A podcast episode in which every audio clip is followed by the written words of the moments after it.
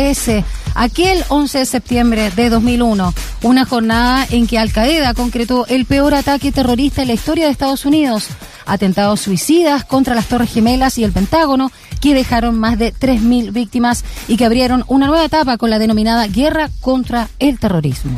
La respuesta de Estados Unidos, eh, tan solo un mes después, eh, fue la invasión de Afganistán y en 2003 llegaría el turno de Irak. Eh, ¿Cuáles han sido las consecuencias de la guerra contra el terrorismo? Es algo que vamos a estar conversando hasta ahora con la doctora en Ciencias Políticas y Sociales, profesora de Derecho Internacional, además también ah, de Relaciones Internacionales de la Universidad de Concepción, Paulina Astroza, que ya está en línea con nosotros. ¿Cómo está, profesora? Muy buen día.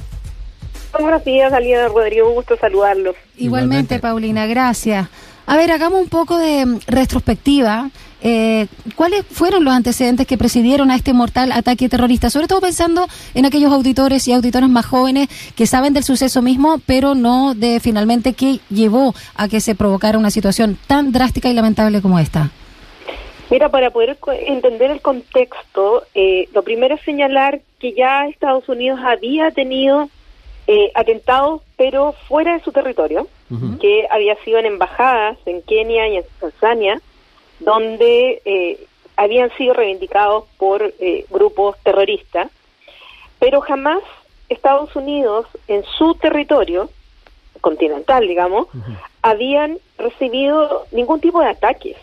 Ni siquiera para las guerras mundiales. El territorio de Estados Unidos había sido centro de batalla. Eh, tal vez lo único que uno podría considerar como un ataque a territorio estadounidense eh, es lo que pasó en Pearl Harbor. Estamos hablando de una isla en el Pacífico que no se compara con lo que ocurrió el 11 de septiembre. Entonces, Estados Unidos siempre había tenido, y sobre todo la población, un sentido de invulnerabilidad, que estaba protegido por dos grandes océanos, el Pacífico y el Atlántico, y además protegido en el norte por Canadá y en el sur por México.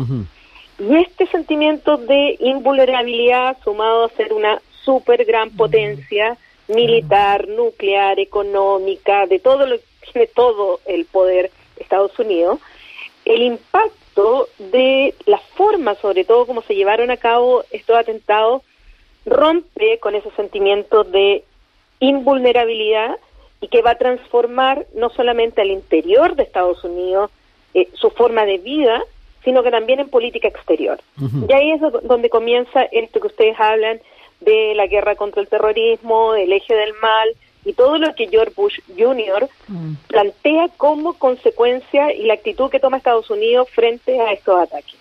Entremos también, profesor, en las consecuencias que ha tenido también esa guerra contra el terrorismo. Tal vez eh, uno de los últimos antecedentes que estamos teniendo es la salida de, las fuerzas estadounidenses desde Afganistán. Pero también es interesante ver cuáles fueron las consecuencias de manera más amplia eh, durante estos 20 años. A ver, en general, si uno pudiera englobar las consecuencias, aparte de esto que yo les digo, que se termina este sentimiento de invulnerabilidad en Estados Unidos y que cambia tanto su política interior como exterior, yo les diría que eh, fue el cambio en la securitización a todo nivel. O sea, cambió hasta la forma de viajar en avión, en la forma de entrar a los Estados Unidos, que fue replicado al mismo tiempo en otros países eh, imagínense que hasta los vuelos aquí entre Concepción y Santiago en esa época cambiaron y ya eh, nos empezaron a controlar más y a eh, no nos daban el servicio eh, de acero sino o de aluminio nos daban el de el de plástico. Sino decían nosotros qué tenemos que ver o sea hasta las cosas más simples el viajar ya no, no fue lo mismo. El tema de la inmigración también se miró más como una amenaza porque se hizo este link muy rápido entre el Islam, el terrorismo, eh, y por lo tanto esa amalgama tan peligrosa empezó a ser mucho más fuerte. Y a nivel ya más eh, de relaciones internacionales, el sistema internacional, parte de lo que es la guerra del terrorismo, contra el terrorismo, en el cual, eh, ustedes lo señalaban, los atentados fueron el 11 de septiembre, y el 7 de octubre se inicia la guerra en Afganistán. Para aquellos que no sepan por qué, esto es porque Al-Qaeda, que es un grupo transnacional terrorista, eh, era dirigido por Osama Bin Laden, que es, un, es el hijo de un millonario saudí, pero estaba en ese momento en Afganistán protegido por el régimen talibán. Los talibán habían llegado al poder en Afganistán en el año 96 y el 2001 estaban en el eh, tenían la, el mayor la mayor parte del control del territorio en Afganistán y tenían protegida a Al Qaeda y fundamentalmente a Osama bin Laden. Entonces Estados Unidos les pide que les envíen eh, que, que eh, extraditen a Osama bin Laden para ser juzgado y los talibán le dijeron que no. Entonces, hay una solidaridad mundial con los Estados Unidos que finalmente hizo que en la, por la única vez en la historia de la, de la OTAN, de la Organización del Tratado del Atlántico Norte, utilicen un artículo, que es el quinto de ese tratado, y que establece la seguridad colectiva, la, la legítima defensa colectiva. Y quien interviene en Afganistán en esa guerra es la OTAN. Y esa intervención finalmente duró 20 años, donde llegaron a tener 100.000 soldados, y ahora tenían 2.500 y Donald Trump decide negociar con los talibán a principios del año 2020 y es John Biden, eh, Joe Biden, quien pone en práctica ese retiro de las tropas, habiendo negociado Trump la salida. Ahora, la forma como se ha llevado a cabo ha sido horrible, con las consecuencias que hemos visto, eh, pero eso ha llevado, y, y entre medio del 2003, la guerra en Irak. Eh, también a propósito de, este efecto internacional o a propósito de, la OTAN que tú mencionabas, eh, Paulina, está el tema también de lo que sucedió, ¿no? Como eje de naciones contra el terrorismo en Inglaterra y Francia, que sufrieron estos ataques terroristas también de magnitud. Son hechos que se pueden vincular justamente eh, a partir a la luz del 11 de septiembre de Estados Unidos. Sin duda, sin duda. Eh, los ataques terroristas no parten en el 11 de septiembre del 2001. Ataques terroristas han habido desde antes. Eh, se utilizaban otro tipo de forma. Por ejemplo, en la época de los 70 se utilizó mucho el secuestro de aviones, sobre todo en Europa. Eh, por lo tanto, no es que esto parta. Eh, el terrorismo no parte el 11 de septiembre. Lo que pasa es que por las características como se llevaron a cabo, que no utilizaron armas, no utilizaron bombas, no fueron kamikazes con eh, con dinamita puesto en un cinturón. Fueron personas que se subieron a aviones mm. comerciales, que los transformaron en armas, que lo hicieron de tal manera que millones de personas vimos en vivo cómo el segundo avión eh, se incrustaba en la segunda torre y millones de personas vimos en vivo cómo se desplomaron esas torres. Entonces le dieron al símbolo financiero mundial como son las Torres Gemelas que están en Wall Street Center, en Manhattan, donde está el poder económico mundial. Le dieron otro de los aviones al Pentágono, que es el poder militar en Washington, en otra ciudad. Y el tercer avión, el tercer vuelo, que finalmente eh, es derribado o los mismos pasajeros lo echaron abajo, iba o al Capitolio o a la Casa Blanca. Es decir, al símbolo político. Entonces era el símbolo político, el símbolo militar y el símbolo financiero cómo atacar. Entonces, por eso es que es tan espectacular y el impacto es tan grande, por la forma como se hizo, por la coordinación que hubo, porque fue Estados Unidos a quienes atacó, eh, y es el poder, además George Bush en esa época, antes de los atentados, estaba pensando en un escudo antimisiles, mm. porque si es que llegaban, eh, él estaba pensando en misiles que podían llegar desde Irán, estaba pensando en otros. Y mientras miraban el cielo, lo utilizaron aviones comerciales como armas. Entonces, ese es el impacto. Y esto después, obviamente, en Europa han habido más atentados terroristas, pero no solamente en Europa. Nosotros olvidamos que la mayor cantidad de atentados terroristas, sobre todo terrorismo, terrorismo eh, islamista, son en Asia y en África, contra los propios musulmanes. Lo que pasa es que no lo vemos en las noticias, no es noticia, pero la mayor cantidad de víctimas no son occidentales, son musulmanes, en manos de los propios terroristas musulmanes. Entonces, eso e, es un poco la visión occidental que tenemos eh, y que los medios de comunicación lo transmiten.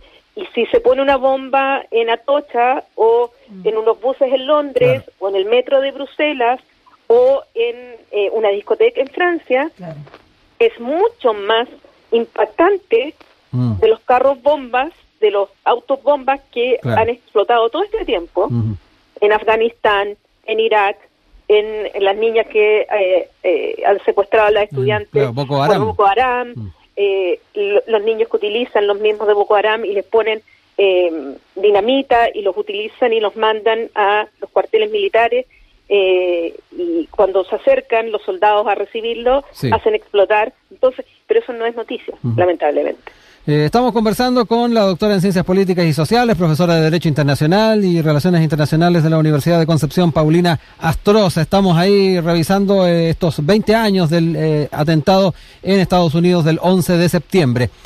también es importante recordar que cuando se estaban tomando decisiones en cuanto a las invasiones y particularmente lo que tiene que ver con Irak, Chile estaba en el Consejo de Seguridad de las Naciones Unidas y muchos se recuerdan lo que fue el no de parte del gobierno de Ricardo Lagos a la invasión a Irak. Eh, quedémonos también con ese, ese hito, ¿ah? que a nivel, por lo menos, de nuestro país es bastante recordado. Es muy importante porque efectivamente el año 2013 nosotros, junto a México, teníamos, eh, estábamos como miembros no permanentes del Consejo de Seguridad por América Latina y el Caribe. El Consejo de Seguridad son 15 miembros, son 5 permanentes, 10 no permanentes y América Latina y el Caribe le corresponden 2.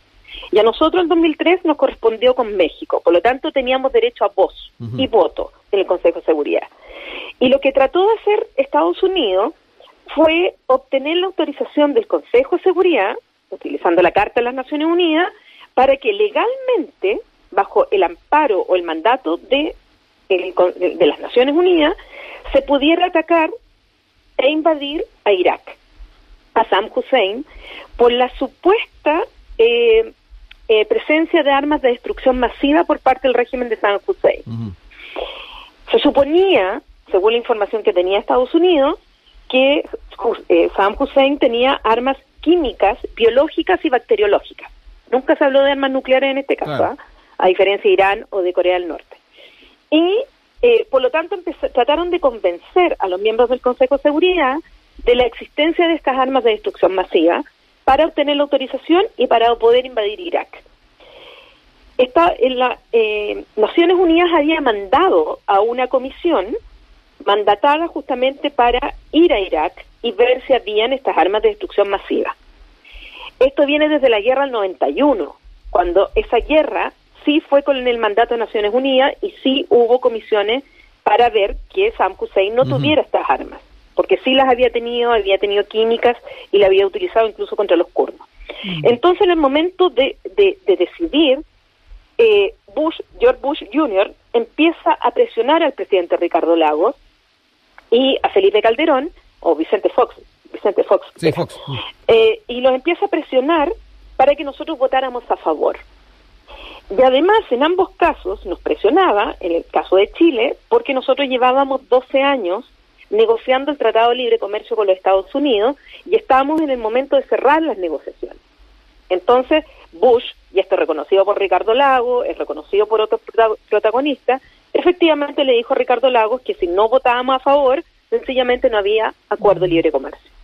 Y al interior de Chile, muchos, incluso dentro del gobierno de Ricardo Lagos, querían que nosotros votáramos a favor de la guerra para que firmáramos el acuerdo de libre comercio y no perdiéramos esa oportunidad. Entonces, dentro del propio gobierno fue una decisión muy difícil a tomar, mm. porque tenía podía tener consecuencias de este tipo. Y finalmente Lagos, ¿qué es lo que dice? Le dice, junto con eh, Fox, dice, nosotros, si ustedes llevan el proyecto de resolución para autorizar la guerra a votación, Chile y México van a votar en contra hasta que llegue el informe de la comisión que está investigando si hay arma de destrucción masiva, que la lideraba Hans Blix, un sueco, y ahí recién veamos si hay o no hay armas de destrucción masiva.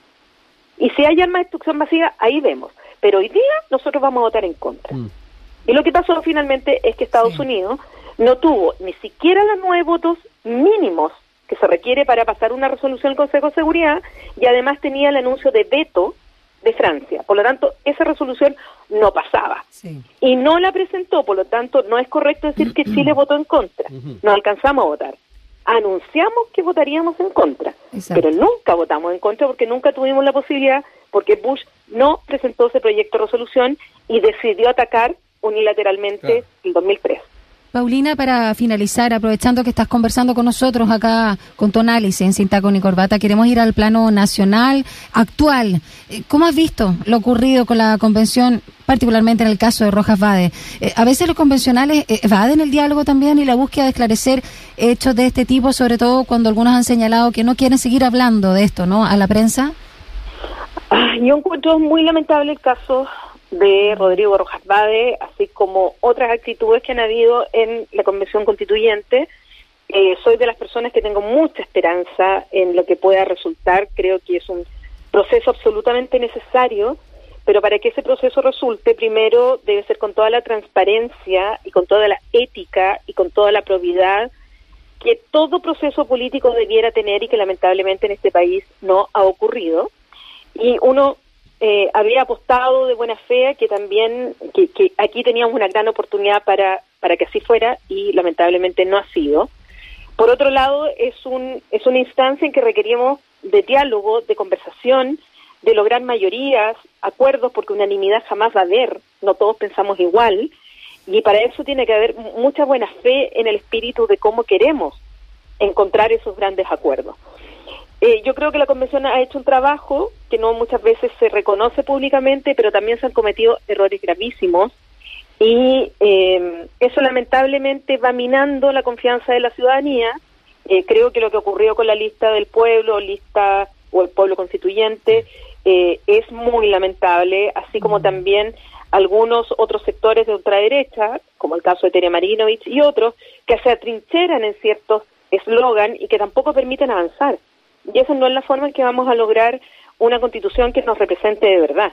y, y, está y en riesgo hay mucho en, en esto. Hay demasiada esperanza puesta en esa nueva constitución y que necesitamos una nueva constitución, pero que debe ser el fruto de, de un trabajo bien hecho eh, y sobre todo con mucha ética en política, que falta tanto en otros niveles que yo esperaría que la hubiera en esto y no he visto un buen manejo. Eh, lamentablemente, y aquellos que no quieren una nueva constitución se aprovechan y le sacan sacan a relucir más estos aspectos que tampoco tenemos que minimizar. Bueno, eh, profesora, queremos agradecer que haya estado con nosotros con este análisis súper completo, con eh, también la proyección ya a 20 años de estos atentados y también esa, esa pincelada que le dimos al tema de la convención que siempre es muy pertinente. Que esté muy bien, que tenga muy buen fin de semana. Gracias, Paulina Astroza. Un abrazo. Muchas gracias, que esté muy bien. Gracias. Chao. Son las 9 con 52.